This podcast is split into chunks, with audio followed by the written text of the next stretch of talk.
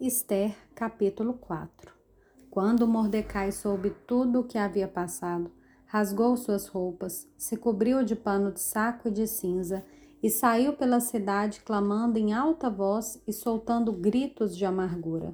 Chegou até a porta do rei, porque ninguém vestido de pano de saco podia entrar pela porta do rei.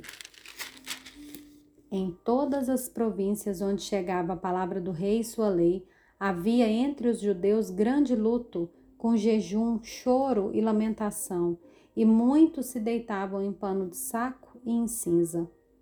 Então as servas de Esther e os eunucos vieram e contaram a ela o que se passava. A rainha ficou muito aflita.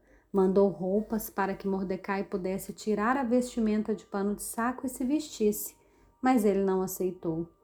Então Esther chamou Ataque, um dos eunucos do rei, que este tinha escolhido para a servir, e lhe ordenou que fosse a Mordecai para saber o que se passava e por que ele estava fazendo aquilo.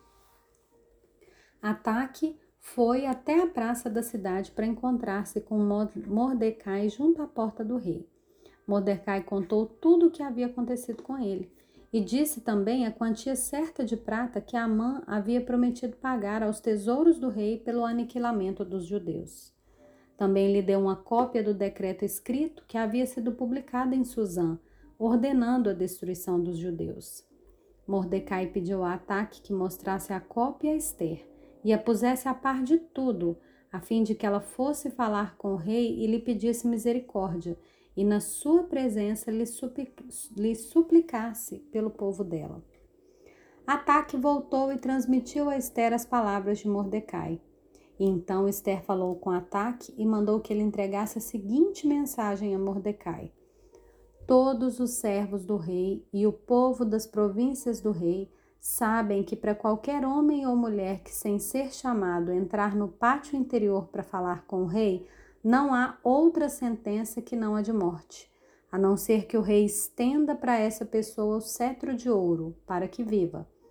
E eu nesses 30 dias não foi chamada para comparecer diante do rei. Essas palavras de Esther foram transmitidas a Mordecai.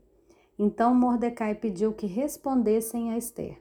Não pense que por estar no palácio real você será a única entre todos os judeus que conseguirá escapar, porque se você ficar calada agora, de outro lugar virá socorro e livramento para os judeus, mas você e a casa do seu pai perecerão.